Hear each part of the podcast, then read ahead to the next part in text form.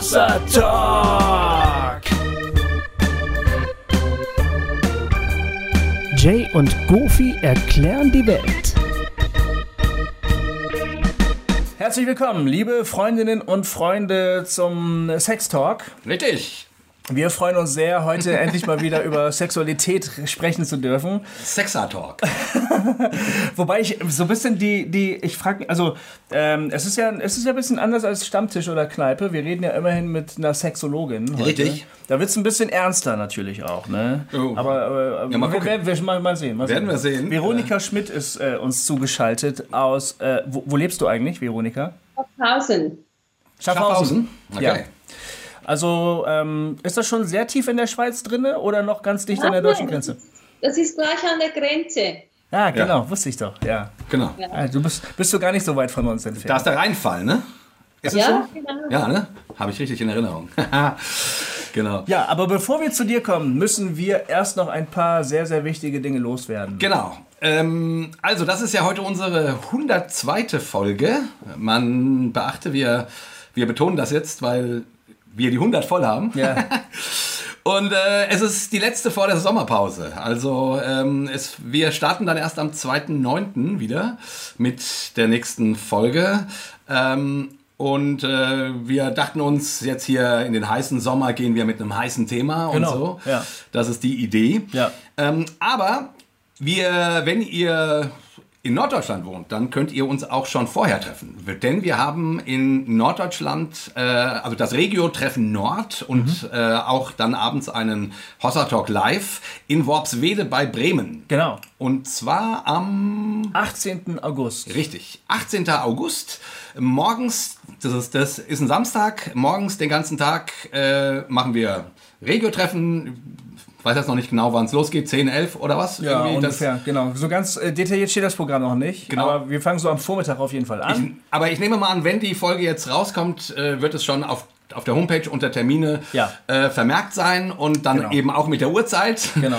Und dann eben auch äh, wahrscheinlich auch mit einem Anmeldelink. Ne? Ihr wisst ja, zu unseren Regio-Treffen muss man sich anmelden, weil wir ab einer bestimmten Zahl sagen, jetzt ist Schluss. Genau. Ähm, wir, machen, wir wollen äh, nicht über, keine Ahnung, 30 Leute oder, oder so haben, weil dann, dann hat es nicht mehr einen intimen Charakter. Genau. So, ähm, Aber am Abend machen wir einen Live-Talk, einen ganz normalen Live-Talk. Genau. In Worpswede. Und da braucht ihr euch nicht anmelden, da könnt ihr einfach so kommen. Da kann jeder kommen. Genau. Genau. Und fa- falls äh, jemand nicht weiß, wo Worps, Worpswede liegt, also es ist interessant für alle Leute, die in Bremen wohnen, die in Oldenburg wohnen, die in Hamburg wohnen, Bremerhaven, Cuxhaven und so, da die Umgebung und dann irgendwie so nach hm, Ost, Süd, Südost, irgendwie nach Niedersachsen rein bestimmt auch. Ich habe nur keine Ahnung, was da gerade liegt. Naja, gut, unsere Lüneburger Heide, äh, Lüneburg, Celle, Hannover. äh, Hannover, ja, Genau. und so weiter und so fort. Genau. Also es ähm, liegt so ähm, mittendrin. Worpswede, das schöne Künstlerdorf äh, im Norden. Genau, und ihr merkt ja, ne, wir, wir arbeiten uns ja sozusagen äh, so langsam mit den Regio-Treffen die ganze Landkarte ent, entlang. Und ich, ähm, mir war das auch sehr wichtig, dieses Jahr unbedingt in den Norden zu kommen. Und jetzt, Worpswede ist soweit. Und wenn ihr nächstes Jahr mit uns ein Regio-Treffen machen wollt oder so, dann, äh, ihr wisst, wir brauchen dafür immer irgendjemand, der den Hut äh, sich aufsetzt und das veranstaltet, dann könnt ihr euch gerne einfach mal bei uns melden und eine Mail schreiben und sagen, hey, ich könnte mir vorstellen, das äh, zu hosten oder uns über Facebook kontaktieren. Auf jeden Fall, ähm, genau, weil wir sind dann im Herbst nochmal auf Schweiz-Tour, können wir auch, auch schon mal sagen. Genau, wir kommen in die Schweiz, Veronika. Richtig, Veronika, wir kommen in die Schweiz, nach Basel wo zum Beispiel. Nach Basel zum Beispiel. Äh, im November. Und da machen wir richtig, ich glaube, äh, zwei, drei Sachen inklusive Re- Regio-Treffen. Ja. Könnt ihr euch also auch schon mal merken, aber das ist jetzt noch ein bisschen ähm, nicht so wichtig, weil jetzt geht es erstmal um den 18. August. Und das ist die letzte Chance, wo wir das on-air ankündigen Das können. stimmt, deshalb müssen wir da jetzt das wirklich betonen. Deswegen ist das hier so eine lange äh, Geschichte. Genau. Ähm, ähm, ihr werdet uns erst danach wieder hören. Also schreibt euch in den Kalender 18. August, Worpswede. Kommt und meldet euch an, das wäre ganz, ganz geil.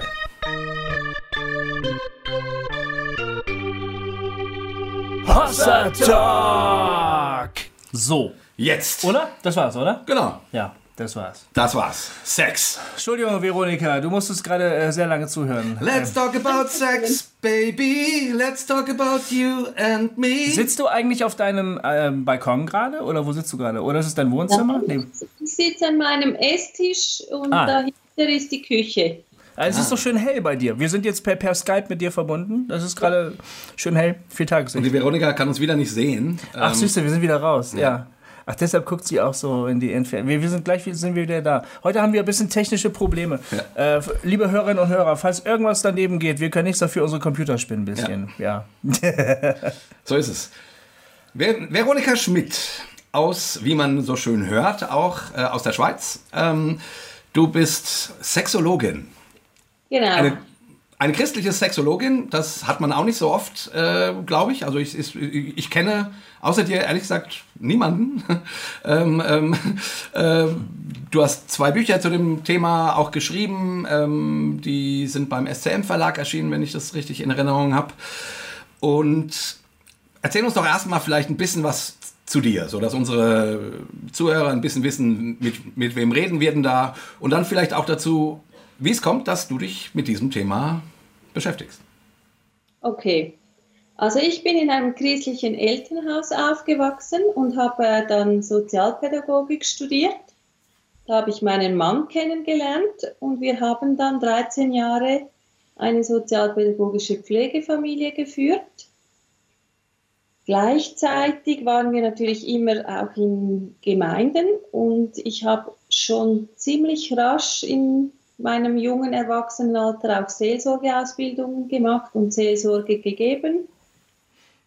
Und ähm, da ist natürlich Sexualität schon immer auch ein Thema. Ist auch in der Erziehung ein Thema. Und ich habe dann nach der Großfamilienzeit eine Paar- und äh, Familientherapieausbildung gemacht. Und so im Laufe meiner Tätigkeit als Beraterin habe ich dann gedacht, es wäre gut, eine Ausbildung zu machen zum Thema Sexualität. Mhm. Und ich habe mich dann ein bisschen umgeschaut und Sexologin ist eigentlich die Bezeichnung von nicht nur Sexualtherapie, sondern auch ähm, Erwachsenenaufklärung. Hm.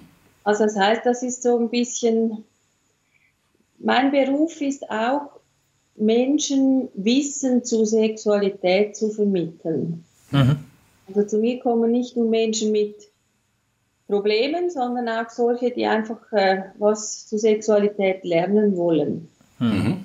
Ich, also ich bin verheiratet seit äh, 33 Jahren. Ah, okay. Wie alt bist du denn? Darf man da, 35. 35. Hab schon 35 Jahren. Darf man fragen, wie lange du, äh, wie alt du bist? Ich bin, ähm, ich werde 57 das Jahr. Hm. Ich habe erwachsene Kinder, tolle erwachsene Menschen, habe vier Enkelkinder. Ja, ich habe schon vieles gesehen und erlebt. Du bist also, also schon Oma und dann werden Ja. die E- Enkel sagen, meine Oma ist Sexologin. Das ist echt cool. Das ist cool. Ja, die haben das noch nicht realisiert, aber meine werden darauf angesprochen. So, wie Ja. ist das für dich, wenn deine Mutter so über Sex und so? Mhm. Ja, das ist schon ein Thema. Man sieht es dir nicht an, dass du äh, 57 Nee. bist. Man würde dich äh, für 10 Jahre jünger Ja. halten. Ja. Ja. Deutlich, also auf jeden Fall. Ich weiß nicht. Ähm, es ist ja echt, ähm, also du, du sagst, als Sexologin klärst du auch Menschen, erwachsene Menschen auf ähm, äh, und hilfst ihnen, ähm, Sex besser zu verstehen, mehr darüber zu wissen.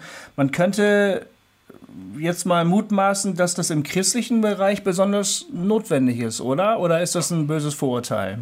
Es, ich würde mal sagen, alle Menschen haben nicht so wahnsinnig viel sinnvolle Informationen zu Sexualität. Also meine nicht christlichen Berufskolleginnen und Kollegen, die haben auch viele Menschen in Beratung. Aber ich würde mal sagen, so rein vom Thema her, die christliche Lebenswelt hinkt so ein bisschen 30 bis 50 Jahre hinterher. Ja. Und von daher ist, ähm, der Aufklärungsbedarf groß. Ja. Wenn ich so in Gemeinden gehe und Vorträge halte, da sind die Menschen total ohr. Die, sind, die hängen wie mir an den Lippen. Mhm. Und das ist total schön für mich auch. Ja, das glaube ich dir sofort. Mhm. Äh, ich mache ja auch Paarberatung, also jetzt nicht mit dem Schwerpunkt Sexualität, aber Paarberatung. Und meine Beobachtung ist auch die. Also wir leben ja irgendwie in einer aufgeklärten Zeit, sagt man so. Ne?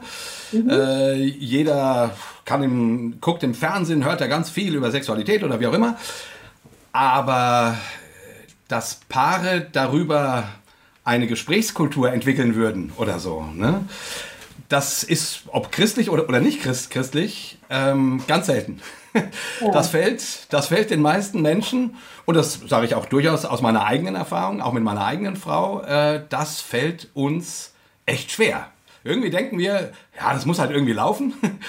Aber darüber ins Gespräch zu kommen äh, oder sich damit auseinanderzusetzen, äh, ja, das findet sehr wenig statt, habe ich das Gefühl. Ähm, und meine Erfahrung sagt mir das so, ne, aus meinen Gesprächen. Ähm, und du nix, also da äh, hast du ähnliche Erfahrungen. Das Thema würde ich sagen, ist, dass uns überhaupt schon die Worte fehlen. Also hm.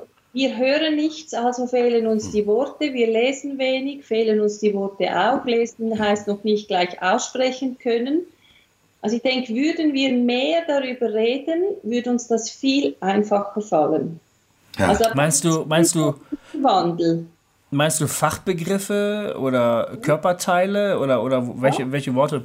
Also ich meine nicht Fachbegriffe, sondern ganz normal Penis aussprechen können, Vagina aussprechen können, ja. mhm. äh, erklären können, wie was funktioniert, auch, auch Kindern sinnvolle Antworten geben können, mhm. ganz unaufgeregt.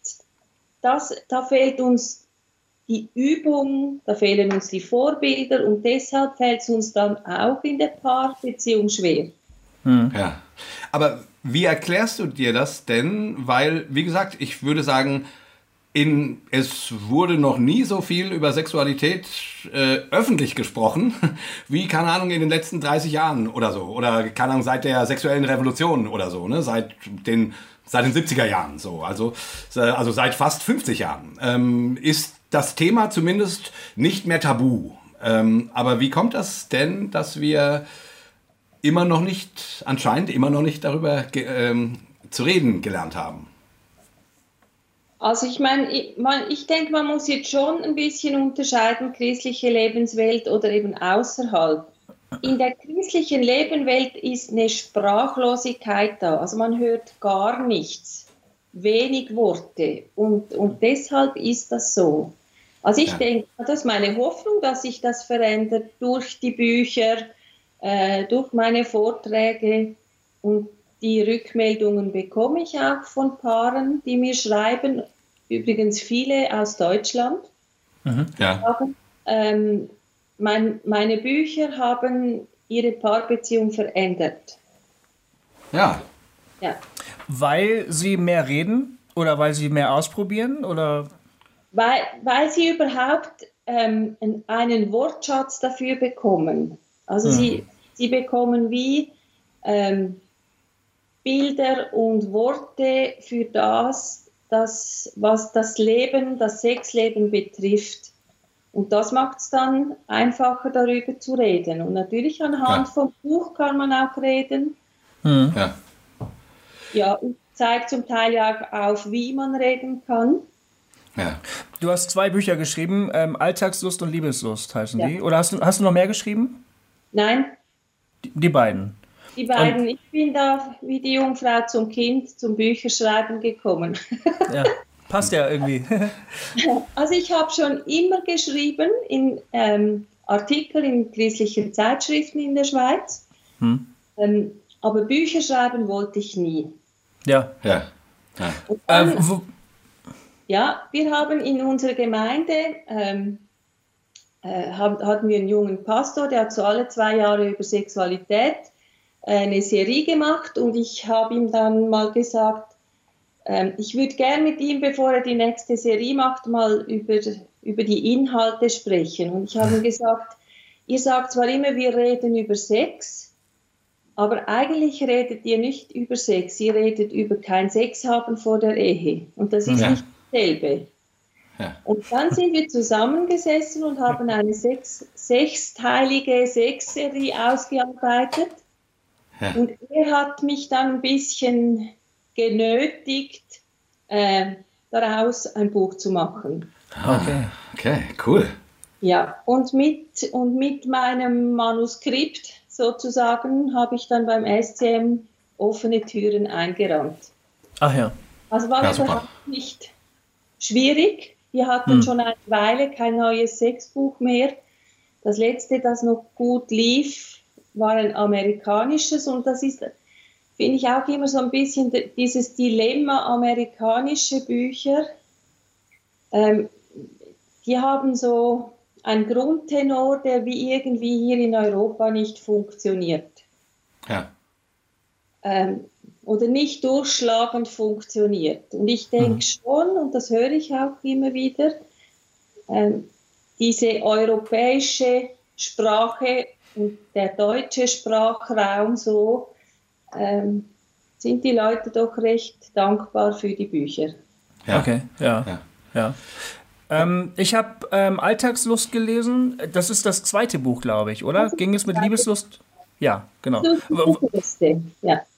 Worin unterscheiden sich die beiden Bücher, Liebeslust und Alltagslust? Also ich würde sagen, das erste Buch ist so das Erwachsenenaufklärungsbuch. Und ich habe da versucht, äh, praktisch alle Bibelstellen, die zu Sexualität überhaupt etwas sagen, ist natürlich vor allem das Hohe Lied. Ähm, das habe ich damit eingebaut.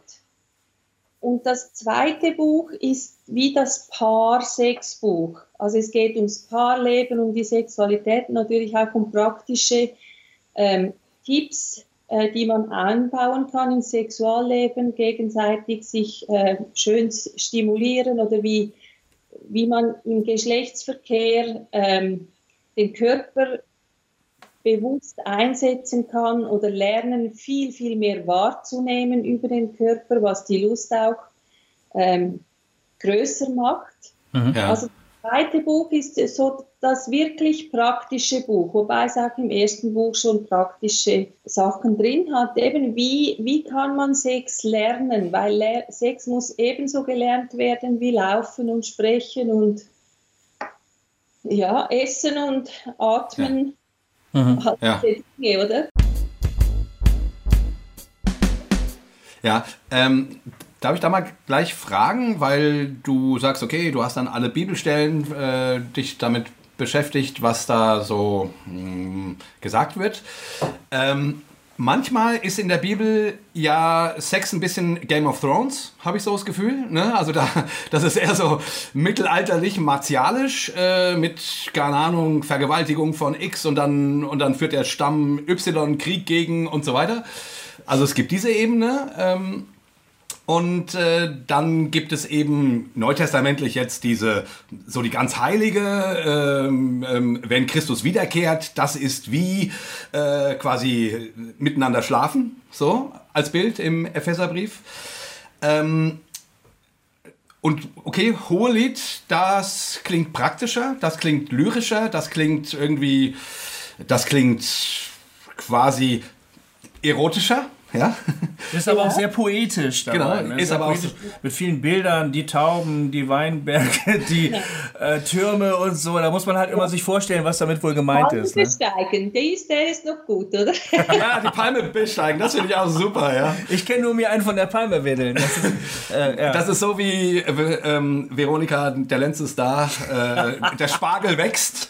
Da denke ich natürlich immer dann. Äh, Alles klar. Genau. Also, sorry, du heißt ja Ver Veronika. Ja. Passt jetzt gut. Ja, diesen Spruch höre ich dauernd. Ja, das stelle ich ja. mir vor. Aber was ich fragen wollte ist, also es gibt da schon, also Sexualität kommt in der Bibel vor, überhaupt keine Frage. Aber im Sinne von hm, einer praktischen Auseinandersetzung ist das doch relativ dürftig, oder? Ja, also ist schon so, es gibt ein paar Stellen, in die man gewisse Dinge hineininterpretieren oder herauslesen kann. Und ich finde nur schon ähm, die, die Stelle in, in 1. Mose, die Schöpfungsgeschichte, geschaffen ja. als Mann und Frau. Oder das ist für mich bereits schon der Einstieg von Geschlechtlichkeit, weil sonst wäre es nicht Mann-Frau. Also ja. Äh, überhaupt die Tatsache, dass Gott ähm, geschlechtliche Wesen geschaffen hat, dass, ja. wir, dass unser ganzer Hormonhaushalt, äh, äh, also wir würden als Menschen ohne die Geschlechtsorgane und ihre Funktionen überhaupt nicht existieren. Also hm. Äh, und auch dieses ähm, diese Einheit von, von Körper und Geist oder Körper und Hirn, ähm, allein daraus lese ich zum Beispiel schon, dass äh, jegliche Körperfeindlichkeit überhaupt nicht biblisch ist. Mhm. Ja. Und, und dann natürlich auch die Selbstverständlichkeit, finde ich, wie, wie in der Bibel das Thema Sexualität nicht ausgespart wird, auch wenn es nicht explizit erwähnt wird. ich finde mhm. auch das schon. Äh, mir ist zum Beispiel auch aufgefallen, die meisten Begegnungen, die Jesus hat mit Frauen, ja. die, da geht es um ihren Körper, um Körperlichkeit, um, um die Sexualität äh, dieser Frauen. Also schon das finde ich sehr bezeichnend. Mhm. Also, Kannst du ein Beispiel sagen? Kannst du ein Beispiel sagen, dass man, ich äh, also ich meine, die Frau, ähm, ähm, die gesteinigt werden sollte, da ging es um ihr Sexualleben. Ja. Frau, die geheilt wurde vom, vom Blutfluss, da ging es um, um ihr Sexualorgan, das, das ähm, Probleme machte. Mhm. Ja. Ähm, auch die Frau natürlich ähm, am, am Jakobsbrunnen. Ja. ja. Wobei ja. da, also er hat über ihre Männer gesprochen, das ist nicht zwingend, ähm, das wäre ein interessantes anderes Thema, dass wir im Nachhinein alle diese Frauen zu Prostituierten gemacht haben, obwohl das ja. eigentlich gar nicht so ist, wie die, mhm. die Frau, ähm, die die Füße gesalbt hat. Ähm, ja. Ich sehr davon ausgebe, dass das keine Prostituierte war. Aber auch das ist körperlich. Jesus diese. Füße äh, salben. Also Jesus war diesen Frauen körperlich sehr nahe. Also meine ich jetzt äh, nicht im gerade, Sinn. Gerade bei, gerade bei der Geschichte, ähm, ich habe mich mal ein bisschen mit der Geschichte be, be, beschäftigt die Füße waren schon was sehr Intimes, oder? Also ich meine, ähm, wenn, wenn von Stuhlgang zum Beispiel in der Bibel gesprochen wird, dann bedeckt jemand seine Füße. Mhm. Der, als, als, der, als der Saul äh, die Höhle aufsucht, in der ausgerechnet David sich versteckt mit seinen Männern, da ging er dort hinein, um sich die Füße zu bedecken. Das war, er hat halt seine Notdurft verrichtet. Ne? Ja. Ähm, und wenn eine Frau die Füße von Jesus salbt, küsst und so, ist das ja eine ganz klare erotische Geschichte eigentlich. Ja, und dann ist es ja auch noch so. Erotische Geschichte, die Füße, oder? Wie bitte? Hm? Die Füße sind auch heute noch eine erotische Geschichte. Absolut, absolut, ja. Ja, ja sehe ich auch so. Ja, für manche Leute. Für mich jetzt nicht so, aber. Äh, ich empfinde das auch so, ja. ja. Und dann öffnet sie ja auch noch ihre Haare, das kommt ja auch noch dazu. Genau. Sie öffnet ihre Haare Stimmt. und trocknet die Füße mit ihren offenen Haaren. Ja. Das ist eigentlich eine kleine erotische Geschichte, die da gespielt wird. Und dann kann man auch die Entrüstung der, der anderen Gäste dieser Party natürlich verstehen. Die sagen, hallo, könnt ihr das bitte irgendwo anders machen, ne? Ist dann ja völlig nachvollziehbar. Aber vor allem über, über äh, über den Wert dieses Öls aufgehalten haben, oder? Ja, stimmt. Ja. Aber das kann ja auch so eine, kennt man ja, ähm, ähm, das kann ja auch eine kleine, ein kleines Ablenkungsmanöver sein. Die mussten alle ihre Erektion verstecken vielleicht oder so und dann haben sie gesagt, oh, das Öl war aber teuer. also es ist natürlich, äh, es ist eine, jedenfalls eine hochheikle Geschichte, das kann man glaube ich schon sagen. Ja. Ich, ich unterscheide, also ich unterschiebe Jesus da keine erotischen äh, Absichten, aber ganz sicher hatte er keine Berührungsängste. Ja. Das meine ich auch. Ich wollte nicht ja. sagen, äh, Jesus nutzt die Situation aus. Also die passiert ja. ihm ja, aber er reagiert auch nicht entsetzt oder so. Genau.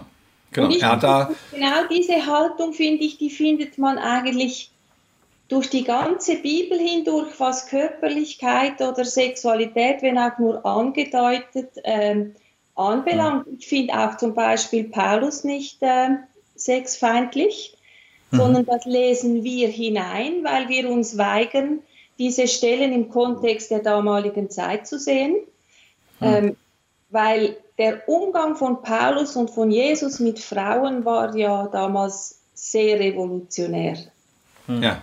Und interessanterweise eben ist zum Beispiel jetzt Paulus macht ja explizit eine Aussage zu, zu Sex in der Ehe, äh, wo er sagt, äh, das ist wichtig, äh, stellt den nicht einfach ein. Und die Korinther wollten von ihm ja eine Aussage ähm, rauslocken, wäre es doch nicht besser, wir hätten alle selbst in der Ehe gar keinen Sex, dann hätten wir all diese Probleme nicht. Und er sagt, nein, genau so mhm. ist es nicht gemeint. Mhm. Ja. Ich finde, diese Dinge, die findet man überall in der Bibel drin. Also diese sechs bejahende ähm, Haltung. Mhm. Ja. Mhm. Ich glaube, da ist in der nachapostolischen Zeit dann ganz vieles schiefgelaufen.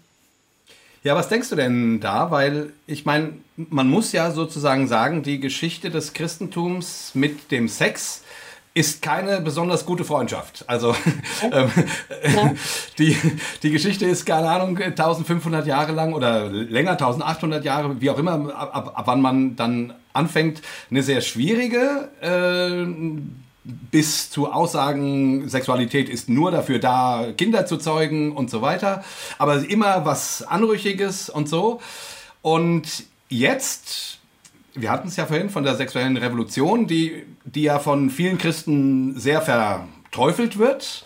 Ja. Ähm, ich habe ich habe neulich eine, eine Fernsehserie ge gesehen über ähm, Masters and Johnson. Genau, Masters and Johnson, ist, ähm, Masters of Sex heißt die schöne Serie, äh, wo es quasi um diese, um diese beiden Sexualforscher ging, ähm, die sozusagen in den 50er Jahren angefangen haben, jetzt endlich mal zu forschen, wie, wie funktioniert denn das alles? Mhm. So. Und auch da war der Aufschrei äh, in der Kirche ganz, ganz groß und die Leute haben gesagt, das, ist, das, das geht ja gar nicht so. Gut, und dann kam irgendwann die sexuelle Revolution und heutzutage trauen wir uns jetzt wieder darüber zu reden. Du, du sagst, du hast christliche Kunden ähm, oder Klienten vielmehr.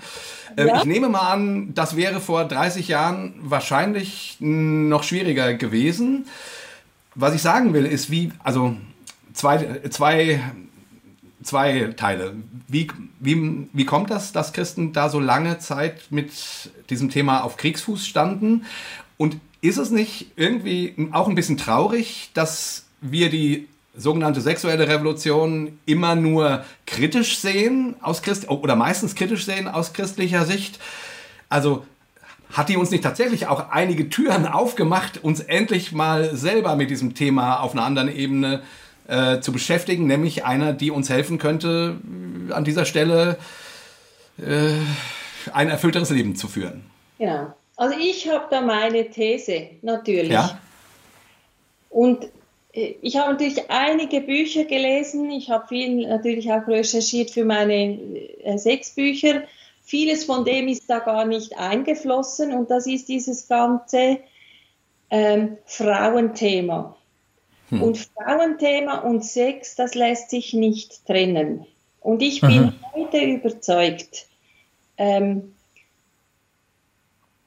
dass nach dem Sexthema das Frauenthema kommen wird, mhm. weil in, in, der umgekehrten Reihenfolge hat man erst äh, die Frau dämonisiert und danach den Sex. Also ah, wir, okay. wir rollen das quasi von hinten wieder auf, bin ich überzeugt. Okay. Ich hätte gedacht, wir haben die Frauenfrage schon zur Genüge diskutiert. Bist du da anderer Ansicht?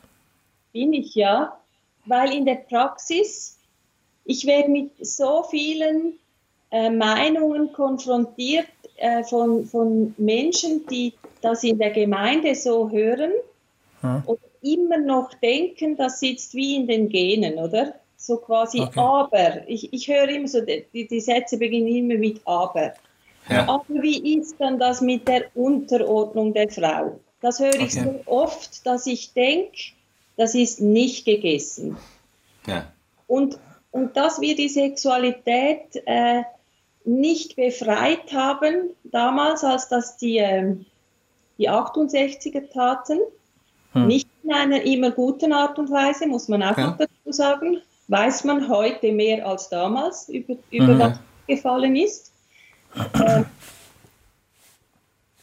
ich glaube, das hatte mit der Dämonisierung der Sexualität und dem Frauenbild in der Kirche zu tun. Also hm. natürlich eng auch gekoppelt mit dem Feminismus. Ja. Und quasi, wo kämen wir denn hin, wenn man ja. die Freiheit hätte, hm. ähm, dass Frauen tun können, was sie wollen oder Sexualität leben, wie sie das möchten? Mhm. Also, ja. Ähm, Feminismus war ja auch immer gekoppelt mit der Befreiung der Sexualität für die Frau. Mhm. Genau. Und der Reflex in der Kirche äh, war natürlich Abwehr. Ja. Mhm. Und in der Kirchengeschichte wurde natürlich ganz klar, was schief gelaufen ist, ist, dass man ähm, irgendwann die Eva zum Sündenbock gemacht hat und irgendwann nicht nur zum Sündenbock, sondern ihre Sünde quasi äh, mit der Sexualität gleichgestellt, was eigentlich hm. überhaupt keinen Anhaltspunkt gibt dafür. Hm. In der Folge war Sex und Frau immer, äh, sie war die Führ Verführerin, äh, sie ist die böse, Sexualität ist, ist äh, von übel, die mhm. muss bekämpft werden und da, da gibt es natürlich dann die jahrhundertelange Geschichte. Ja. Und so. Ist das die. Ist es die Machtlosigkeit des Mannes, äh, also oder die, die empfundene Machtlosigkeit des Mannes vor, der, vor dem Sex sozusagen? Also ähm, ähm, es gibt ja in der, in der Kunstgeschichte ein bekanntes Motiv, das ist die Vagina mit Zähnen. Mhm. Ja. Äh, so, so, eine Kastrationsangst des Mannes. Ne? Ja. Äh, wenn ich mich darauf einlasse, bin ich mein Schniedel los und dann bin ich gar kein Mann mehr. Und ähm, es gibt, glaube ich, so eine. So eine gibt es übrigens auch einen schönen Horrorfilm zu dem, äh, was das als Thema macht. Ach ja, okay. Ja, es gibt, aber, auch, heißt, es gibt aber auch in der Kunstgeschichte viele Gemälde, wo, wo Vaginas äh, Zähne haben. Ähm, und ähm, es ist ja so, äh, ich habe das mal, glaube ich, irgendwo äh, aufgeschnappt. Also die, und ich kann es auch nachvollziehen. Ähm, der Mann ist mit der weiblichen Sexualität konfrontiert und fühlt sich machtlos. Mhm. Weil er sich hier einfach nicht entziehen kann. Der heterosexuelle Mann natürlich. Der Homosexuelle hat damit keine Probleme, ne? Aber der, der, der, Normal, der, der Hetero äh, fühlt sich machtlos, ist dem irgendwie ausgeliefert, kann sich dem nicht entziehen. Und dann kommt es entweder zu so einer, Ver, wie du gerade gesagt hast, zu so einer Dämonisierung der Sexualität, also der, der Frau als die, die Trägerin dieser Sexualität sozusagen. Oder aber zur Gewaltigung, Ver Ver Vergewaltigung, ne? Also das wäre das andere Extrem, was ja. ja, auch eigentlich eher eine Machtgeschichte ist als eine, als eine Sexgeschichte. Es wird aber natürlich, genau, ja. aber es wird eben im, Sex, im Bereich des Sexuellen ausgetragen, aber da zeigt ein Mann einer Frau, ich bin immer noch stärker als du, irgendwie so. Ne? Ähm, würdest du das da herleiten, dass da sozusagen da auch eben das also wenn man ganz böse ist, könnte man sagen, das Patriarchat hat da seine Wurzeln. Ne? Ist das, geht das ja. so weit? Wie, wie siehst du das? Vielleicht könnte man es auch umgekehrt sagen, dass das Patriarchat ist schuld an dieser Entwicklung.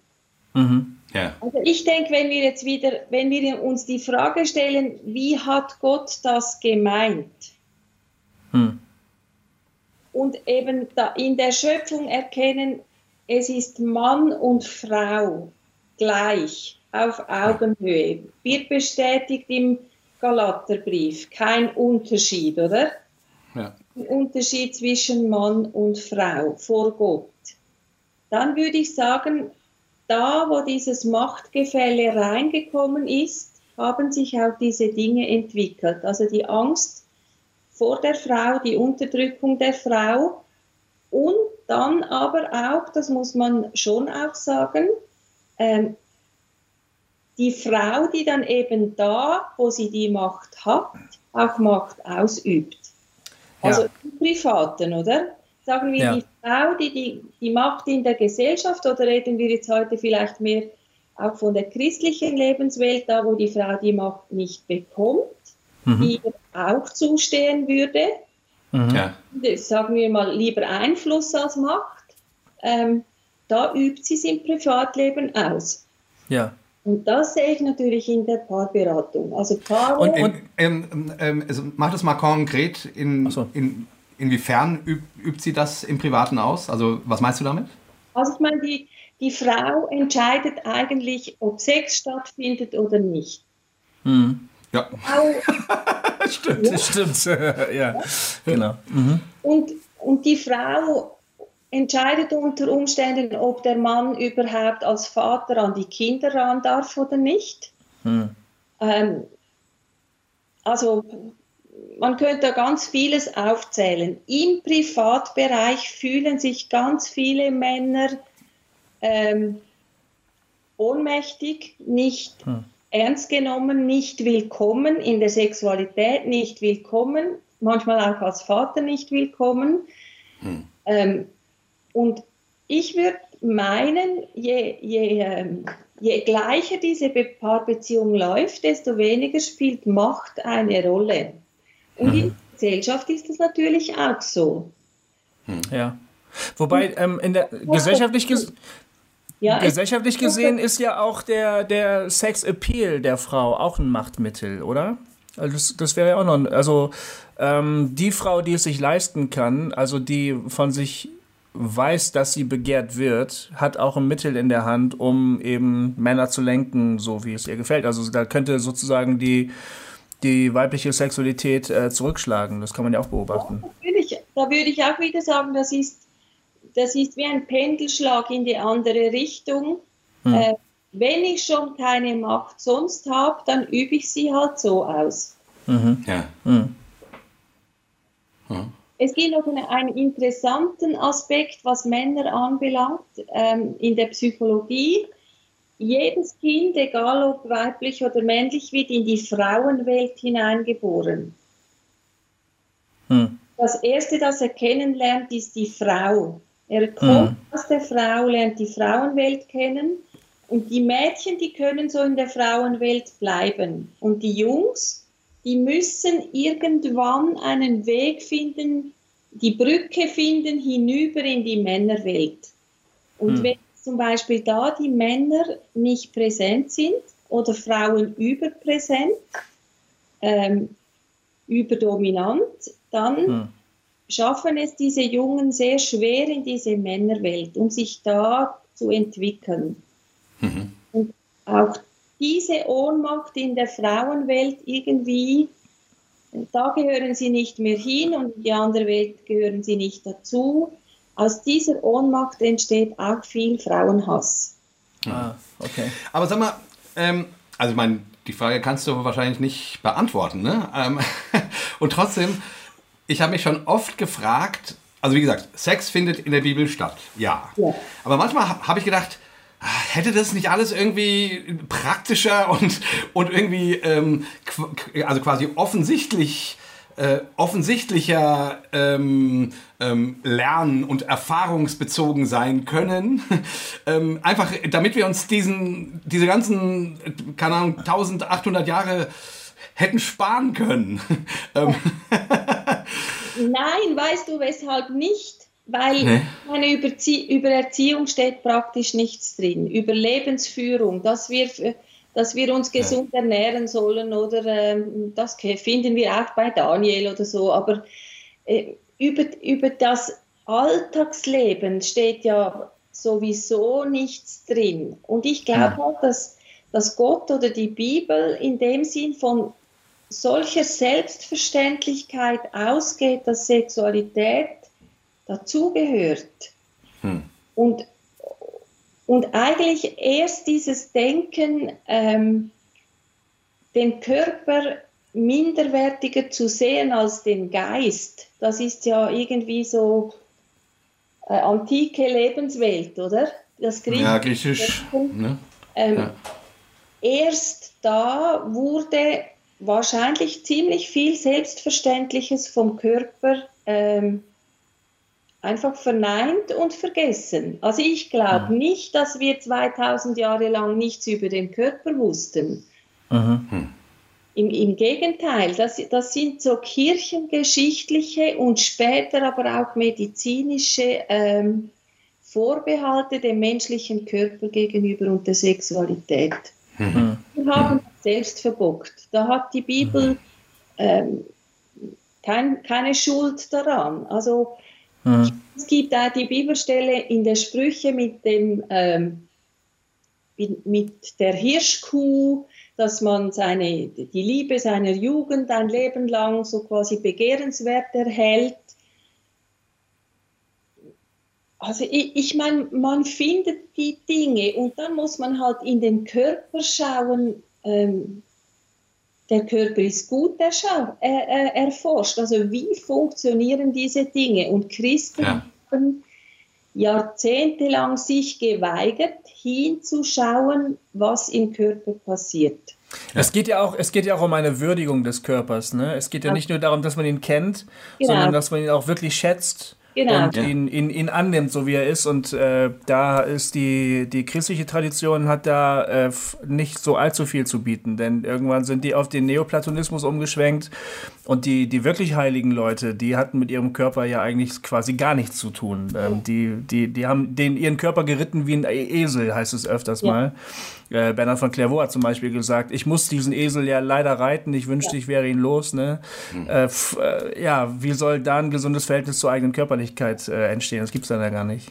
Und das Erstaunliche ist ja, und daran sehen wir eigentlich am deutlichsten, das heißeste, umstrittenste Thema in der Sexualität in der christlichen Lebenswelt ist zum Beispiel gar nicht der Sex oder der Sex vor der Ehe, sondern die Selbstbefriedigung.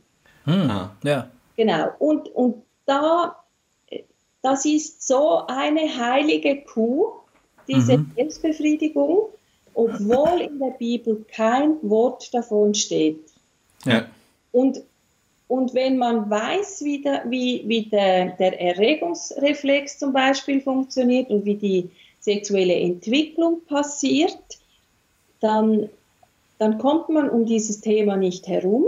Und das ist für mich irgendwo ähm, das Bild, weshalb die christliche Lebenswelt in der Sexualität so ein stiefmütterliches Dasein fristet, weil sie die Entwicklung von Sexualität überhaupt nicht wahrhaben will, weil sie nicht wahrhaben will, dass Menschen an sich selbst Sexualität erlernen, an sich selbst überhaupt Zärtlichkeit erlernen. Das ist es ja auch.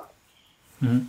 Und, und deshalb, Sexualität ist immer nur problemorientiert, verbotsorientiert. Aber hingehen und schauen, wie, wie passiert überhaupt sexuelle Entwicklung, da sind wir jetzt definitiv an einem anderen Ort als die Welt.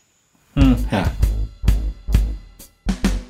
Ja. Ich habe ja dein Buch Alltagslust auch deshalb gekauft, weil es so schön praktisch ist.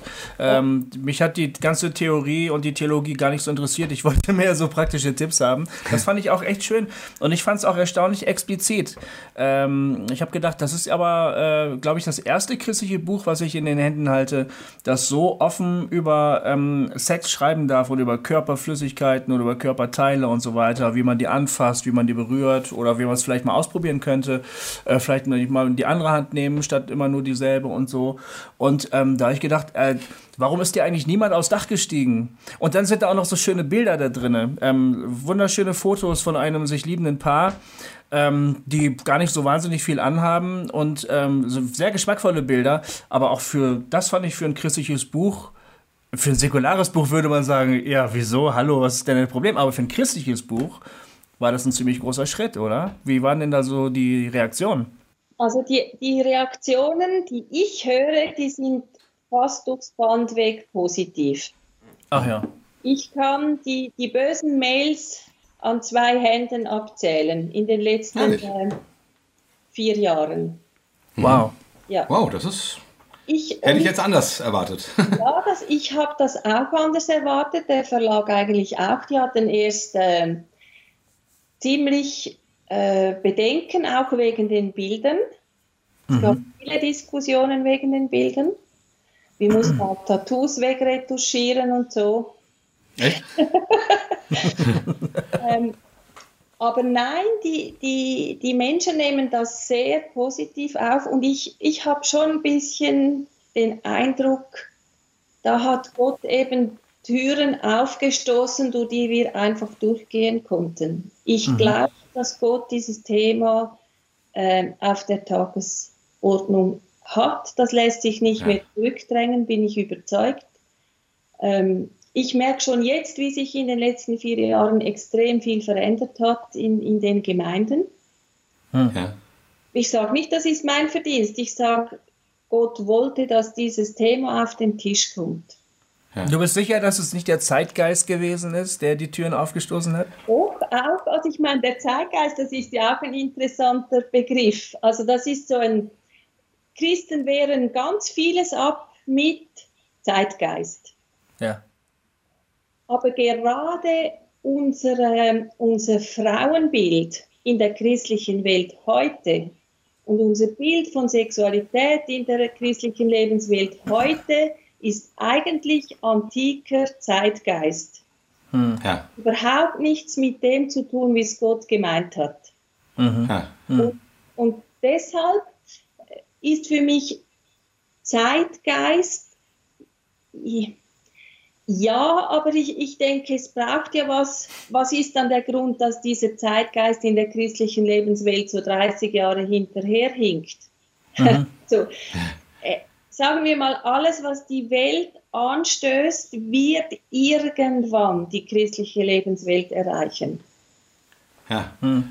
ja ich meine. Ich wäre es ja schön, es wäre umgekehrt. Andersrum, ne? Ja, ja, genau. Das wollte ich gerade sagen. Eigentlich wäre es schön, wenn es andersrum wäre. Ja. Wenn wir die Ersten gewesen wären, die gesagt hätten, hey, lasst uns mal Sexualität erforschen ja. und mal gucken, wie das genau. eigentlich funktioniert und so. Mhm. Das, das habe ich äh, bei dieser Fernsehserie Masters and Johnson ne, immer gedacht, wo die unglaublich viel Ärger bekommen haben mit der Kirche und mit allem Möglichen damals und wo ich immer dachte, Ach, wie schade.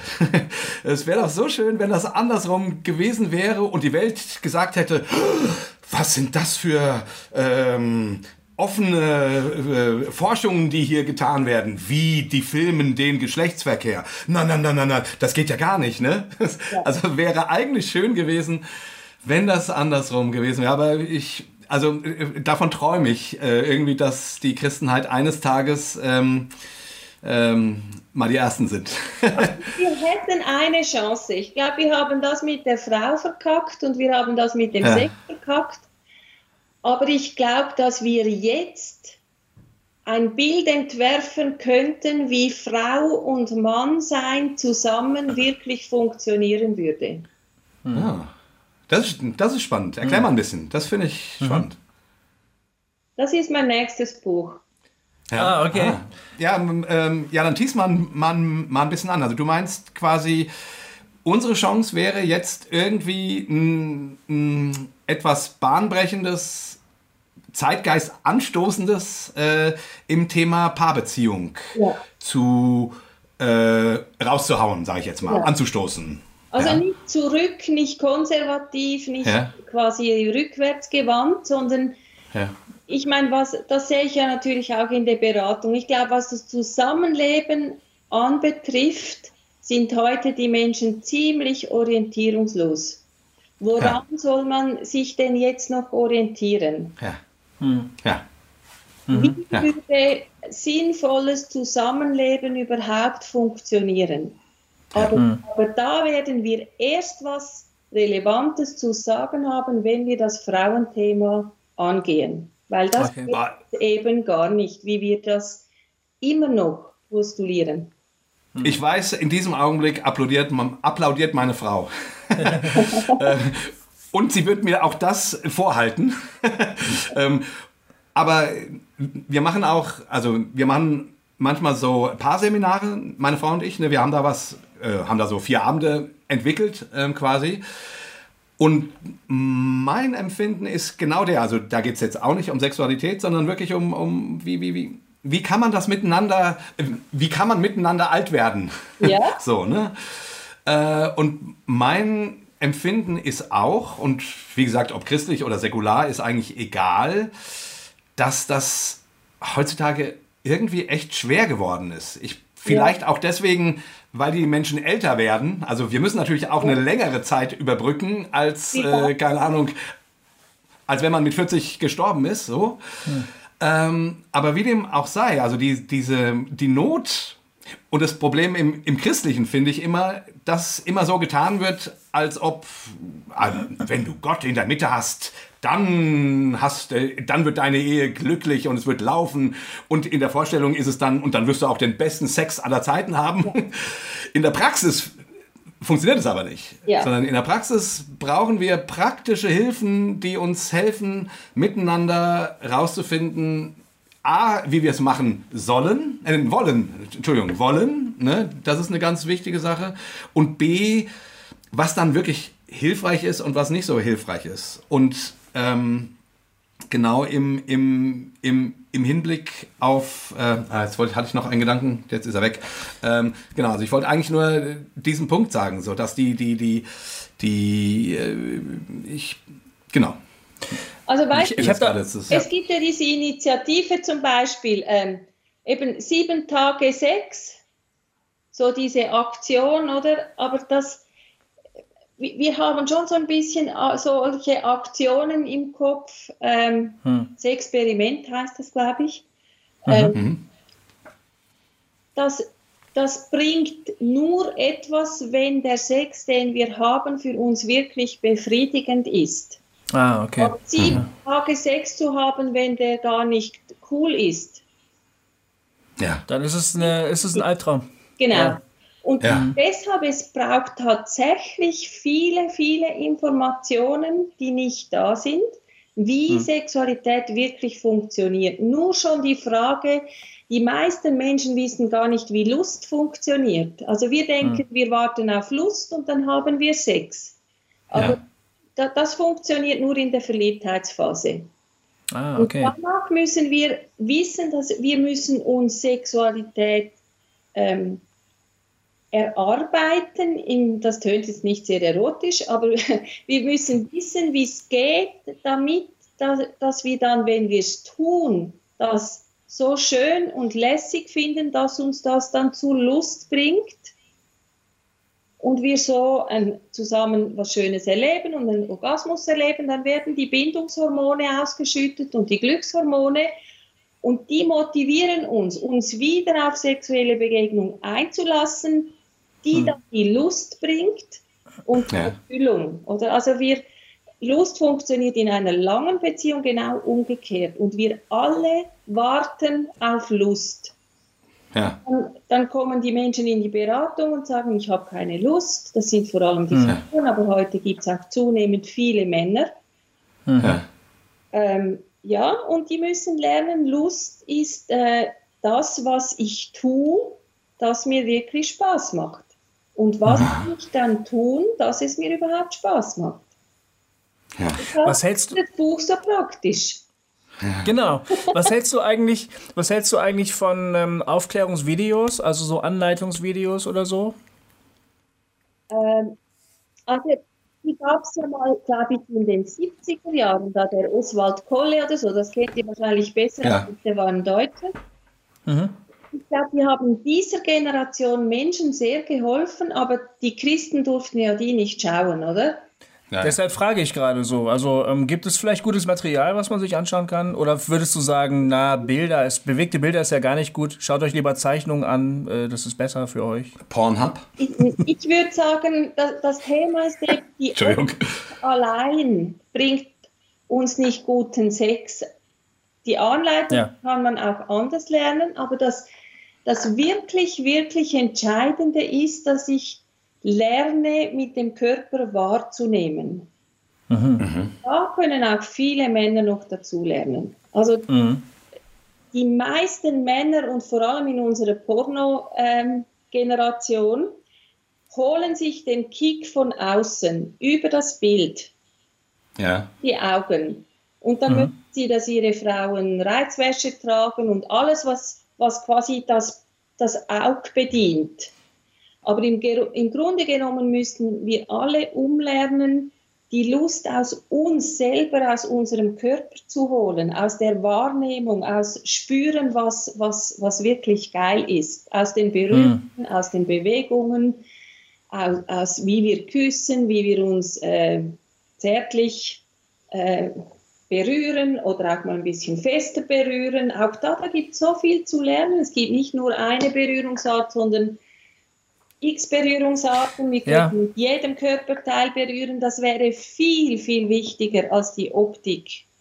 Aber auf die Ideen kommt man ja manchmal gar nicht von alleine, oder? Ich meine, du hast dann einiger mal, du hast da so die drei Griffe gelernt, die irgendwie ganz gut funktionieren. Ja. Und dann machst du es halt so 17 Jahre in deiner Ehe und du denkst, ja, ne? Und so, so ein bisschen Inspiration von außen man will ja gerade keine Pornos gucken, weil man ganz genau weiß, das ist unrealistisch, das ist frauenverachtend oder überhaupt menschenverachtend und, und äh, niemand kann so rumtouren, nur Leistungssportler können sowas machen. Ja. Das ist, ist ja überhaupt gar nicht meine Realität. Genau. Aber ein bisschen positive Anregung, ein paar tolle Ideen, auf die ich von alleine nie kommen würde, das wäre ja schon mal eine Hilfe. Aber ich muss sagen, also ich habe mich, äh, also ähm, äh, um unserer Sexualität haben ähm, erotische Filme durchaus auch schon weitergeholfen. Ja. Also uns auf Ideen gebracht, genau. auf die wir sonst vielleicht nicht gekommen wären. So, ne? ähm, also, viel mehr realistisch sind, da ist dagegen überhaupt nichts einzuwenden.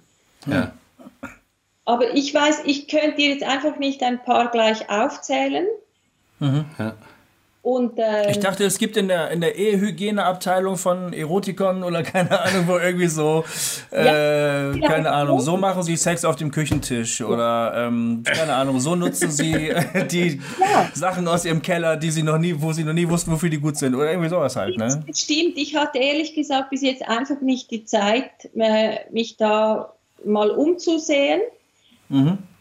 Ähm, also ich meine, die, die große Hürde für Christen ist ja überhaupt das Bild, oder dass die sich überhaupt ja. zugestehen, erotische Bilder anzuschauen.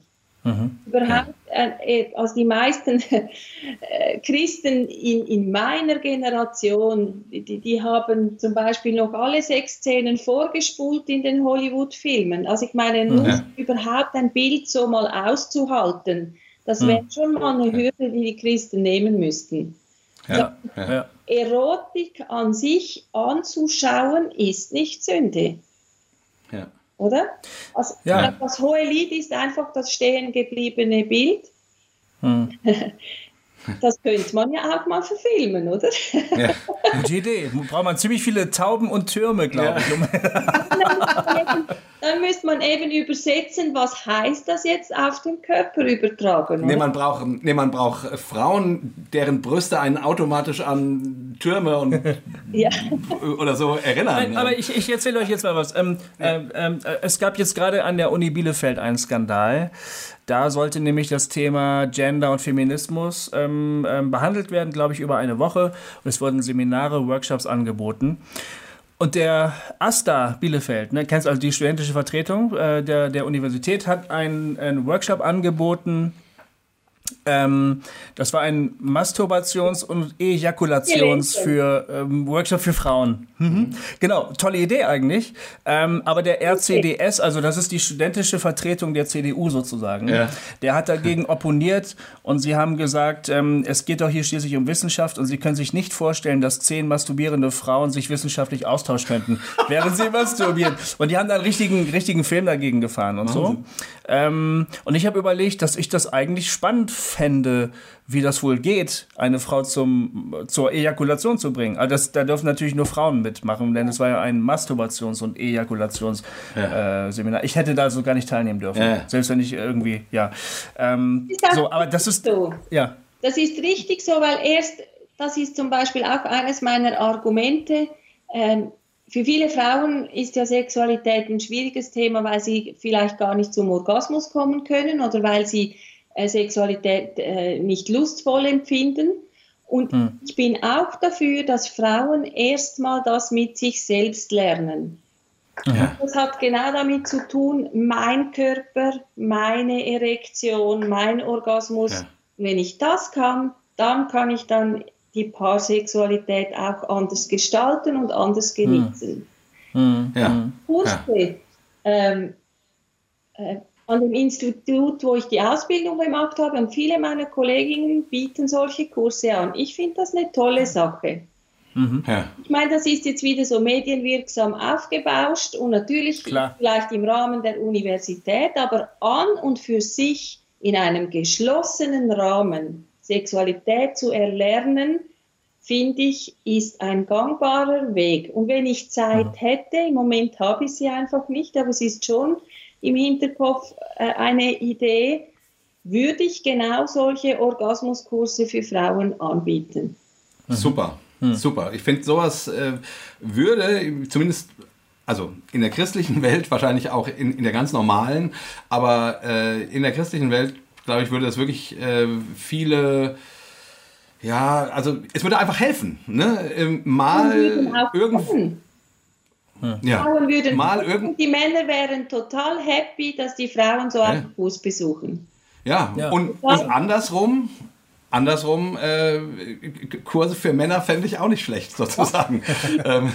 auch. Und äh, ja. ja. Männer können noch sehr, sehr viel dazulernen in der Sexualität. Ihr, der Männer, hm. ihr Problem ist, ihnen wird die Sexualität in Jugendjahren mit dem Testosteron praktisch nachgeschmissen, in einem Automatismus. Und der funktioniert, ja. solange das Testosteron da ist oder hoch mhm. genug ist. Und, mhm. ähm, aber für, auch da, für, für die lange Paarbeziehung, für ein längeres Sexualleben, für wenn dann die Erektionsstörungen kommen und nichts mehr ja. Automatismus ist. Da gäbe es so viel zu lernen für die Männer, dass sie eben auch, auch aus ihrem Rubelmodus rauskommen, aus dem rein raus, rein raus, viel, mhm. selber viel mehr empfinden, einen ja. ganzheitlicheren Orgasmus erleben und nicht nur unten in ihrem Genitalbereich das ja. spüren. Mhm. Da gäbe es unendlich viel zu entdecken. Hm. Hm. Ja, äh, das klingt auf jeden Fall nach Dingen, von denen ich nichts weiß. also, äh, ein zweites Buch Alltagslust auch mal drin lesen. Aber was ich noch fragen wollte, ne? also weil das kam ja vorhin, ähm, ich, du hast ja angedeutet, dass du sozusagen ähm, also dass die dass unsere Sexualität heute eben ähm, meistens sehr visuell stimuliert ist, so, und du vorschlägst, das mehr über Erfahrung und Haptik und, äh, und so zu machen. Und, äh, und das fand ich super spannend. Kannst du da vielleicht noch so ein paar praktische Beispiele geben, dass man mal irgendwie, ne, weil ich, wie gesagt, also ich nehme mal an, vielen von unseren Hörern geht das wie mir eben, die jetzt irgendwie sagen, hm, wenn ich ehrlich bin, äh, weiß ich nicht genau, wovon die kluge Sexologin spricht, ja. wenn die sagt, erlebt doch mal einen Orgasmus nicht untenrum. So, ne? Ähm, ähm, Wo denn sonst? Äh, ja, genau. Und ich, und ich meine, äh, also jetzt, äh, und ich meine, dann gerade in der, äh, in dem also in dem Erfahren der gegenseitigen Sexualität mit Mann und Frau, oder von mir aus auch Frau und Frau und Mann und Mann, ähm, das wäre jetzt für mich ja nicht das Ding, aber ähm, also wie, wie, meinst du das? Ja. Der, irgendwie, mach mal praktisch. Genau, also ganz praktisch. Unser Körper ist genial angelegt für Sexualität. Also da denke ich, auch da hat Gott schon äh, vorgesorgt. Und zwar unser wichtigstes Sexualorgan neben den Sexualorganen ist der Beckenboden. Ich habe da Bilder in den Büchern drin, aber was man so schnell sagen kann, unser, unser ganzer Genitalbereich äh, ist innen drin. Beim Penis ist das zum Beispiel ein Drittel des Penis ist äh, innen drin, also der ist nicht einfach außen aufgestöpselt, oder? Mhm. Das ist alles wie eingewoben in die drei Schichten des Beckenbodens. Und wenn wir den Beckenboden bewegen, das heißt als Frau können wir uns zum Beispiel vorstellen, wir pressen die Vaginawände zusammen, dann ist der angespannt und dann lassen wir wieder los. Oder die Männer ziehen so die Hoden in den Unterbauch und lassen mhm. los. Da bewegt ihr das mit dem Beckenboden. Und dieses ah. An, also ich würde jetzt nicht sagen anspannen, sondern diese Bewegung, spannen, loslassen, spannen, loslassen, das ermöglicht bereits eine ähm, Massage praktisch von innen, eine Stimulation von innen. Also es Aha. ist theoretisch möglich. Also ihr könnt mit dem Penis wippen. Mhm. Das merkt ihr dann, oder? Und, und es ist möglich, so quasi von innen her Erregung zu wecken, weil ah ja. Bewegung heißt, ähm, wo ich bewege, kommt Blut hin. Mehr Blutfluss heißt mehr spüren. Wir brauchen ähm, mehr Spüren für die Erektion, für die Erregung von der Frau und der Erregung von Mann. Also da können hm. bereits von innen her schon mit stimulieren. Wenn wir dann außen stimuliert werden und jetzt kommt noch äh, was Wichtiges dazu, äh, das Becken mitbewegen. Also so, wenn wir die Beckenbodenmuskel anziehen, dann kippt das Becken nach vorn. Wenn wir loslassen, gehen wir wieder ins Hohlkreuz. Das wird ganz klein, das müssen nur kleine Bewegungen sein. Bewegen wir egal was wir tun, wenn wir uns zärtlich berühren und aneinander schmiegen, bewegen wir das Becken mit. Dann lösen wir schon sehr viel Erregungspotenzial aus. Mhm. Es kommt, äh, also das können wir auch asymmetrisch tun. Also könnt euch das auf eurem Stuhl könnt ihr mal so laufen, wie wenn ihr mit den Pobacken euch nach vorne bewegen wollt. Dann bewegt ihr den Beckenboden asymmetrisch. Auch das ist mhm. total spannend. Mhm. Und was es auch möglich macht, ist, aus dem Beckenboden heraus könnt ihr eben den Penis steuern.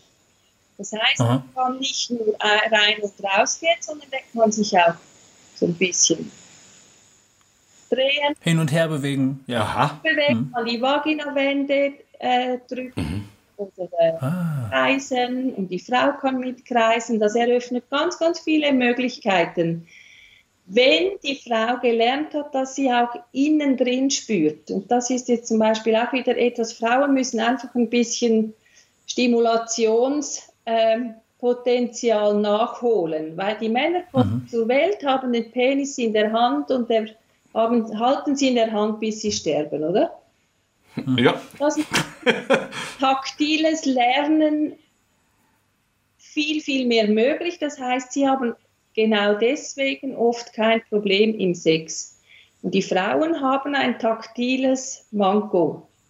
Mhm. Die sind, okay. müssen sich selbst berühren lernen, um überhaupt, mhm. dass im Hirn überhaupt äh, Synapsen für Erregung und für, für Berührung entstehen. Also Frauen haben ah. einen großen Nachholbedarf, aber an und für sich wäre das genauso, ähm, hat das genau das gleiche Erregungspotenzial wie der Penis. Muss einfach erst noch gelernt werden. Und jetzt hat mhm. unser Körper noch was, das angeboren ist, außer dem Erregungsreflex.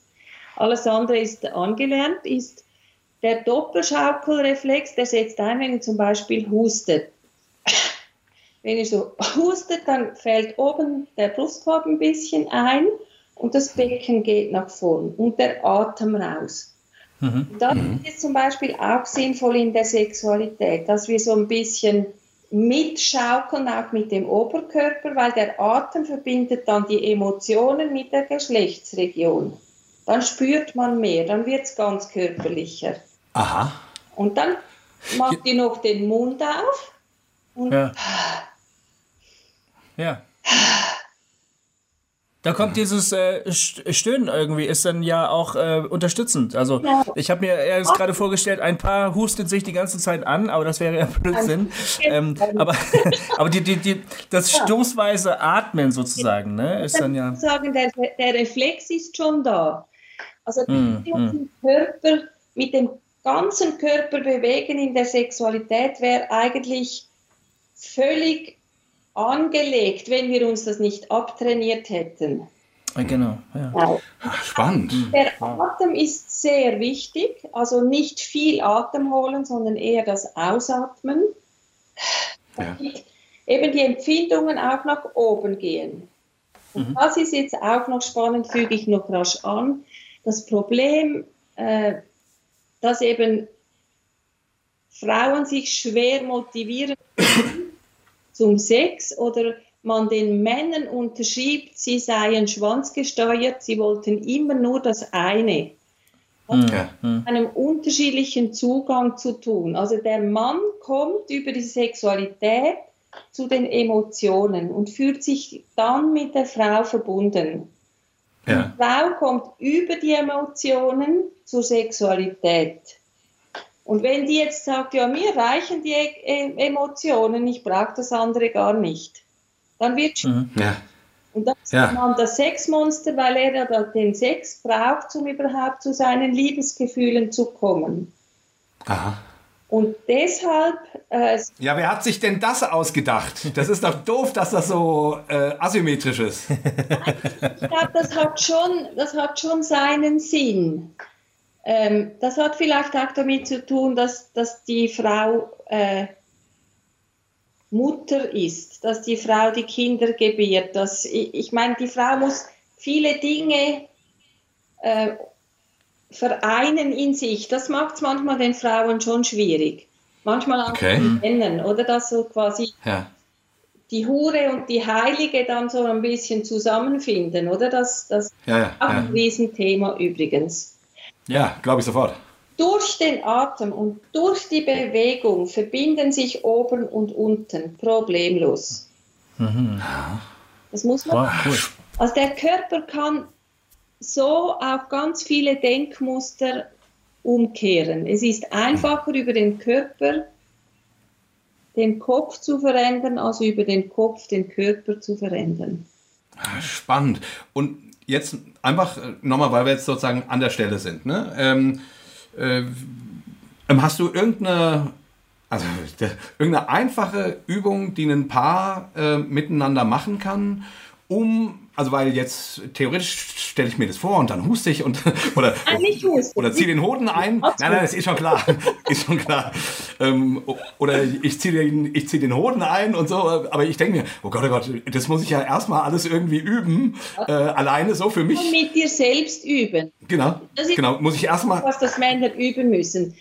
Normalerweise rubbeln Männer mit der Hand ihren Penis. Ja. Und jetzt müssen so machen wir das. umlernen. Meistens tun sie das noch mit einem großen, großen Druck in der Hand hm. und gewöhnen sich an eine Intensität, die die Vagina ja überhaupt nicht hinkriegt. Ja. Und die müssen ihre feineren Wahrnehmungen schulen und sich eher oder besser mit dem Penis in die Hand hinein bewegen. Die Hand bleibt ruhig und simuliert mhm. so ein bisschen Vagina.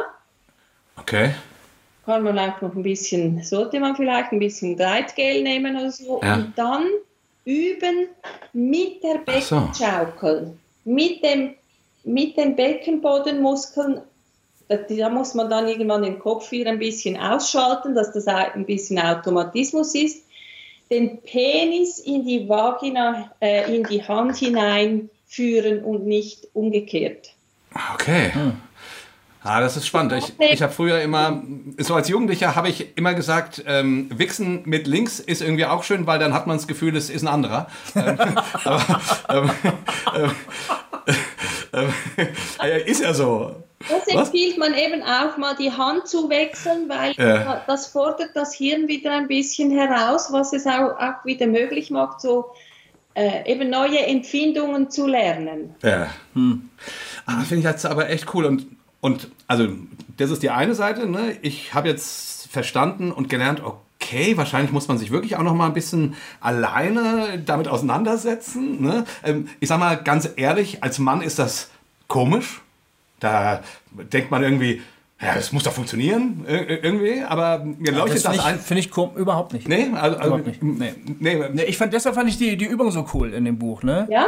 Äh, ich, ja, ja, ich habe auch mal fertig sagen. Also ja, genau, ich wollte nur sagen, als Mann, ja. also Jay als Jay? Mann findet das komisch. Genau, so um Gofi als Mann findet das eigentlich ja, überhaupt nicht so. Gofi ist ja auch... Ich bin ja auch eine halbe Frau, aber... Ist ja auch viel weiter. Ja, ich bin ja auch viel weiter. Das, nee, was ich, was ich sagen wollte, ist, ist, die, ist die Vorstellung, dass ich jetzt äh, zu Hause mich damit auseinandersetze und damit übe, hat auf mich erstmal was äh, Befremdliches. Also Selbstbefriedigung nicht, damit habe ich eigentlich relativ wenig Probleme, würde ich sagen. Aber jetzt so nach dem Motto, ah, vielleicht wird es sich ja lohnen, sozusagen nicht mich selbst zu befriedigen, sondern zu üben, ja. wie das denn besser funktionieren könnte. Genau. So, ähm, ähm, ähm ne? Also, seid einfach das, äh, also das fällt mir nicht so leicht, das einfach so zu sagen, oh ja, klar, mache ich und so.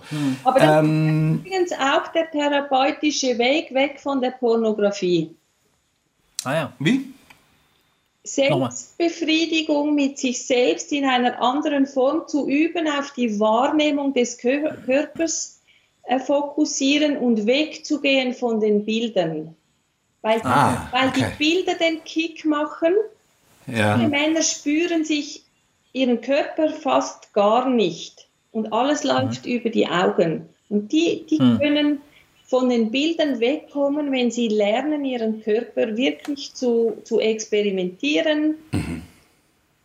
Die, viele Männer sagen, das geht gar nicht, oder Frauen mhm. sagen das auch. Männer kommen eh nicht von den Bildern weg und das stimmt nicht. Männer mhm. kommen nicht von den Bildern weg, weil sie nicht hingehen zu spüren, weil sie nicht wirklich ah, okay. in die Körpererfahrung gehen. Wenn man mhm. sich auf den Körper konzentriert, braucht man die Bilder gar nicht. Mhm. Aber Veronika, das finde ich super spannend. Ich, ich würde immer, also wenn ich onaniere, dann geht es mir darum, möglichst schnell sozusagen die Entspannung zu, zu finden. Genau. Sag ich mal so ganz platt. Ne? Es geht um ähm, Entspannung. Es geht um die Entspannung. Ja. Dann brauchst du den Kick, damit es möglichst schnell geht. Du brauchst die feste Hand, genau. damit es möglichst rasch geht. Ja. Da bist du aber dann gar nicht wirklich in deinem Körper drin. Und für die Sexualität, Aha. auch für die Paarsexualität, ist natürlich irgendwann äh, auch aufs Alter hin, aber viel früher auch schon natürlich viel, viel entscheidender äh, der Weg zum Orgasmus. Wir sind extrem Orgasmus fixiert. Orgasmus ist cool, ist okay, kein Thema. Aber der Weg dahin, der kann genauso lustvoll sein. Also mhm. Es kann auch lustvoll sein, den Orgasmus nicht sofort zu haben, das ein bisschen rauszuzögern, ein bisschen regulieren, das kann man alles auch mit der Beckenschaukel, mit dem Atem kann man die Erregung äh, besser steuern. Äh, und dann wird es möglich, dass man lange, lange zusammen, also lange, nicht stundenlang, länger als ein paar Minuten, oder? wirklich ja. viel, viel mehr erlebt und das müssen die Männer auch üben mit sich selbst. Eben den ja. meisten Männern gebe ich dir recht, geht es eigentlich ums danach, die Entladung. Ja, ja. Also. Dafür braucht man natürlich Freiräume, die man sich als Paar auch gibt, oder? Genau. Denn, äh, Drei Wochen habe ich einen Blog geschrieben. Ich schreibe noch einen Blog, liebesbegehren.ch. Ja. Und ich hatte ein Paar in der Beratung und die kam dann auch in einen Kurs. Ich habe mal einen Probelauf mit Kursen gemacht. Mhm. Und äh, die Frau war dann auch im Kurs und die, die wollten so wirklich ihr Sexualleben verändern.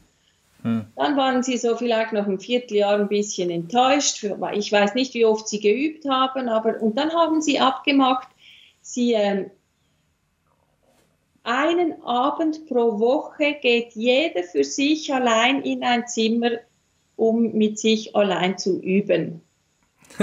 okay. Und, hab, und dann, ähm, es ging darum, dass diese Frau, die konnte zwar einen Orgasmus haben, aber nur mit einem Vibrator. Und sie wollte mhm. unbedingt weg von, von der Maschine. Sie wollte das ja. selber, das ist wie wenn die Männer weg wollen vom Porno, oder? Mhm. Mhm. Und also, sie wollte einen Orgasmus. Also weiß ich nicht, aber. Äh, sie wollte einen Orgasmus lernen. Und dann ja, hat sie mir, ich weiß es nicht mehr auswendig, hat sie irgendwie nach ein paar Monaten hat sie ein SMS geschrieben, jetzt habe ich es geschafft. Ah, schön. Cool. Aber es ist natürlich, Aber äh, weißt du, haben äh, sich tatsächlich diese Zeit genommen, unabhängig voneinander zu experimentieren. Genau. Das ist echt total spannend. Schatz, was machst du eigentlich so lange im Badezimmer? Ich hole mir gerade einen runter. Okay, ich mach schon mal Kaffee. Ich meine, es wäre natürlich nicht schlecht, aber normalerweise. Ich mach, so. ich mach schon mal. Normalerweise macht, macht man das dann so eher heimlich, ne? Also, ja? man, vielleicht hast du als Ehepaar ein gemeinsames Zimmer. In der Regel ist das ja so, okay, ah, schläft sie schon. Mhm, mhm. Äh, okay, ich gehe mal lieber ins Badezimmer oder so. Also, ich denke, es könnte ja nur schon helfen, dass man sich quasi mal die Erlaubnis gibt, dass man sich alleine experimentiert, ohne dass ja. man wissen will, wann das ist und wie das ja. ist und sondern ja. sage, ich will es gar nicht wissen, aber wir, wir erlauben uns das, weil das ist natürlich schon wichtig, dass man da nicht noch ein schlechtes Gewissen dabei hat und weil dann bringt es eh nichts. Mhm. Ja. Dass man mindestens darüber mal spricht. Vielleicht ja. ist das schon ein zu großer Schritt. Irgendwann vielleicht ist es möglich, dass man vielleicht auch darüber spricht, was man äh, dann da alleine so erlebt. Hm. Ja. Und aber auch dann darüber spricht, wie, äh, wie, was davon experimentieren wir jetzt auch in der Paarbeziehung. Ja. Mhm. Es gibt, es gibt zum Beispiel äh, Paare, die, die finden das schön, dem anderen zuzusehen, wie er sich selber befriedigt. Und es gibt Paare, die ja. wollen das überhaupt nicht. Die wollen nicht ja. angesehen werden oder wollen es nicht tun, wenn der andere zuschaut. Hm. Das ist so total unterschiedlich. Hm. Ja. Man muss schon miteinander rausfinden lernen, wie man tickt. Ne? Genau. Sexuell gesehen. Sexuell gesehen, ja. Und es lohnt ja, cool. Die Gespräche, die finde ich, die fangen schon viel, viel früher an. Was sich lohnen würde, dass man miteinander anfängt darüber zu sprechen, wie ist meine sexuelle Lerngeschichte? Wann habe mhm. ich zum ersten Mal gemerkt, mich selber berühren ist schön? Oder das können schon Kleinkinder sein oder das Schaukelpferd oder sich auf den Boden pressen und so. Und was habe ich erlebt? Mhm. Was sind meine ersten wirklich sexuellen äh, Erfahrungen? Waren die gut? Waren die nicht gut? Ähm, mhm. äh, was, was bekam ich für Botschaften in meiner Familie oder Gemeinde zum Thema Sexualität? Mhm. Was sind in meinem Kopf für, für Mahnfinger? Wann richten die sich auf, wenn ich was tue oder was sage oder was mag ich, was mag ich nicht? Diese äh, Gespräche mhm. sind auch sehr hilfreich. Mhm. Ja. Mhm. ja, ich mache immer wieder die Erfahrung, gerade im, im christlichen Bereich, ähm, dass das auch deswegen so, so schwierig ist, weil das so, äh, so klischeebeladen ist. Ne? Ähm, ähm, also, keine Ahnung, wie Männer keine Ahnung, trauen sich nicht, ihren Frauen zu erzählen, warum oder was ihnen an Pornografie gefällt. Mhm. Und Frauen wollen das oft nicht, würden darüber nicht so gerne reden, weil sie das verletzt. Ja. So, ne? Und das mag ja auch so sein, aber ich denke immer, naja, wenn man irgendwie miteinander über sowas mal spricht, so, dann nimmt es, so, dann kommt das aus diesem tabuisierten Rahmen raus und man und man ist zumindest miteinander äh, auf dem Weg, so sage ich jetzt mal. Äh, und, und nicht immer nur getrennt. Und da geht es ja sozusagen eben gerade um das Thema Sexualität oder, oder keine Ahnung, wenn, wenn jetzt Männer sich irgendwie ähm, Oralverkehr wünschen oder so. Das wünschen sich Männer ja meistens so. Ja. Ähm, da, was? Nicht alle. Vor allem ja. es nicht alle gerne. Ja, äh, genau. Äh, ja, genau. Das, das gibt es andersrum auch so. Ähm, aber darüber eben zu reden, ist ganz schön schwierig. Ja. Finde ich. Ne? Also so, hey, hey Schatz, äh, äh, wäre es nicht irgendwie schön mal wieder, ach nee, nicht, na alles klar. Äh, so, also es, es hat so schnell sowas. Mm, also irgendwie ist das so, ich, ja, ne? Also es gibt ein, ein Buch von Ulrich, Ulrich Clement, der, der hat einfach so 100 Fragen zusammengestellt zum Thema Sexualität. So ein kleines Büchlein könnte zum Beispiel auch mal helfen, mhm. um überhaupt ähm, ähm, ins Gespräch zu kommen. Es braucht. Mhm. Wie heißt das Buch? Es, es heißt einfach 100 Fragen zu mhm. Sex. Make, make, es, es ist auch an Make Love angelehnt. Think, Think Love heißt es, glaube ich. Okay. okay. Nicht Clement heißt es. Nicht Clement. Ja. Ah, okay, cool. Ja, cool. Ähm, ich, und dann, ja, und dann müsste auch mal zum Thema werden, eben dies, diese unterschiedlichen Zugänge zur Sexualität von Mann und Frau. Oder das, das Porno der Frauen ist ja der Liebesroman. Mhm. Und dieses Romantische ist, ist viel, viel weniger tabuisiert als die Sexualität. Aber ich meine, die ja, Frauen, die driften genauso weg im Kopf ähm, mhm. in ihre romantischen Vorstellungen, dass sie dann lieber äh, oder in die Serien und in, in ihre mhm. äh, Face, äh, in ihre Social Media Kanäle und Promi-Portale und so und, und befriedigen sich da emotional. Mhm. Also, und es wird genauso viele Milliarden werden umgesetzt im Porno wie mhm. in der Romantikindustrie. Also hm. Auch da muss man dann einfach vielleicht den Frauen mal sagen und den Männern auch, beides sind Ersatzbefriedigungen. Keine besser hm. als die andere. Hm. Das Thema hm. wäre, dass ihr euch aufeinander einlässt. Sehr schön. Ich wünsche mir auch mal äh, einen Prediger, der mal über nicht immer nur gegen Pornos wettert, sondern auch mal gegen den mittelalterlichen Liebesroman. So. Ja, cool. Ja, Super. wir müssen leider ja. mal zum Schluss kommen. Äh, wir könnten echt ewig noch ja. so weiterreden. Äh, du merkst, wir hätten noch tausend Fragen. Ach, es ist super spannend, mit dir darüber zu reden. Ja. Ähm, weil, also es ist jetzt auch cool, dass wir über Skype reden. Da ist es, da ist es so ein, äh, da ist ein bisschen einfacher, so, ähm, als wenn man. Ist einfach. Was? Das wäre auch sonst einfach. Skype einfach. Ja, ja, ja. Nee, nee, das glaube ich schon, aber es ist äh, so, so eine gewisse. Ähm, ach naja, ach, vergiss es einfach. ähm, aber ich wollte zum Schluss noch wissen, wie ist denn das, wenn christliche Paare zu dir ähm, kommen? Äh, ist dann am Anfang, ist es dann irgendwie so peinlich? Ist da so peinliches Schweigen? Wie, wie, wie, wie funktioniert denn das? Also, ähm, oder reden die, reden die ganz locker los? Also es ist natürlich bei jedem anders, aber was sind so deine über den Daumen, ne? also wo, wo ist das Mittel? Also fällt es den Menschen ja, eher schwer oder kommen eher leicht? Ich, die meisten kommen schon mit einer gewissen Nervosität. Ja. Aber meine Art, mit ihnen darüber zu reden, das bricht dann so schnell das Eis, dass sie dann, ähm, das, das ist nie peinlich. Ich habe es noch nie ja. erlebt.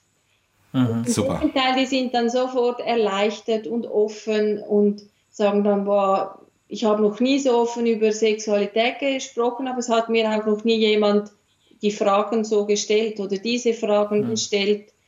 Ähm, und das ist eben auch das Spannende. Also allein schon in meinen Beratungsgesprächen gebe ich den, den Menschen so wie eine Idee, wie man denn über sowas überhaupt reden könnte. Also das ist auch schon wieder die Kompetenz, äh, sprachfähig zu sein zu diesem Thema.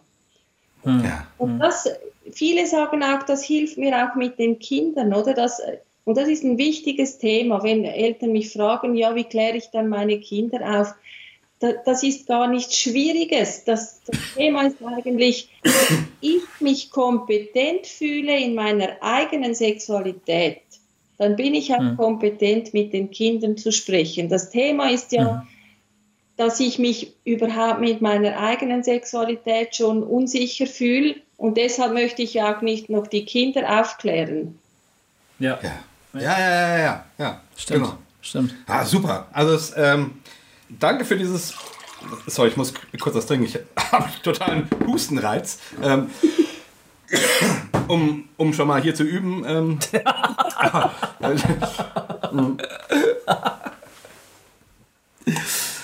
nee, vielen Dank für dieses äh, wirklich fantastische. Es ist nur eine, eine Eselsbrücke, wenn du vergessen hast, wie du dich bewegen solltest.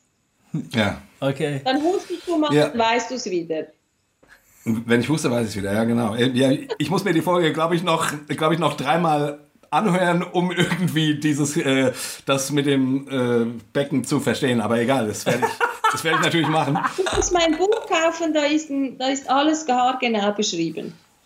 Oder so. Wahrscheinlich mache ich es dann doch lieber so, als weil es. Ähm, nee, was ich eigentlich sagen wollte, war, vielen Dank für dieses fantastische Gespräch, dass du so offen bist und ich würde mir auch vorstellen, wenn ich zu dir in die Praxis käme, das würde mir leicht fallen, mit dir über sowas zu reden. Das ist toll, das ist spitze. Ähm, solche Menschen brauchen wir, um an dieser Stelle ein Stück äh, ja, weiterzukommen.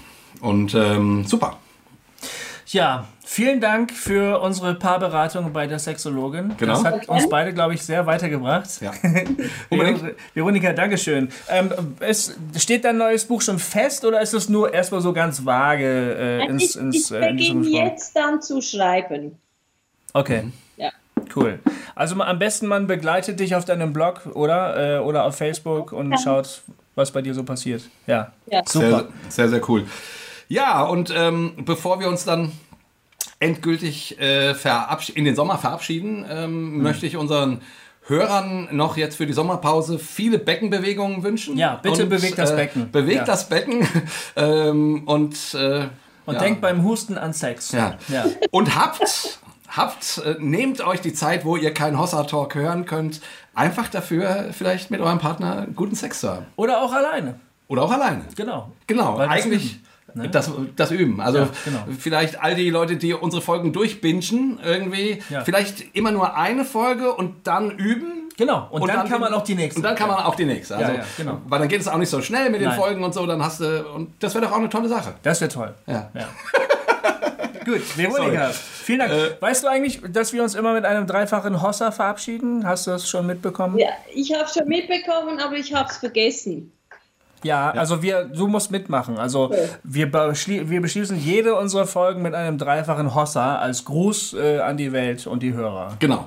Und nur am Schluss nochmal gesagt, denkt dran, 18. August, äh, Hossa Regio Treffen Nord, Nord, und abends Live Talk in Worpswede. Worpswede. Also, ähm, weil das jetzt die letzte Chance ist. Genau, sehr gut. Das Ding nochmal ja. äh, in, in den Äther zu halten. Gut, jetzt sind wir aber am Ende. Vielen genau. Dank. Wir sagen ein dreifaches Hossa, Hossa, Hossa. Und gut. wir hören uns dann am 2.9. wieder. Ja, Freunde. Genau. Euch einen schönen Sommer. Bis denn. Tschüss. Ciao.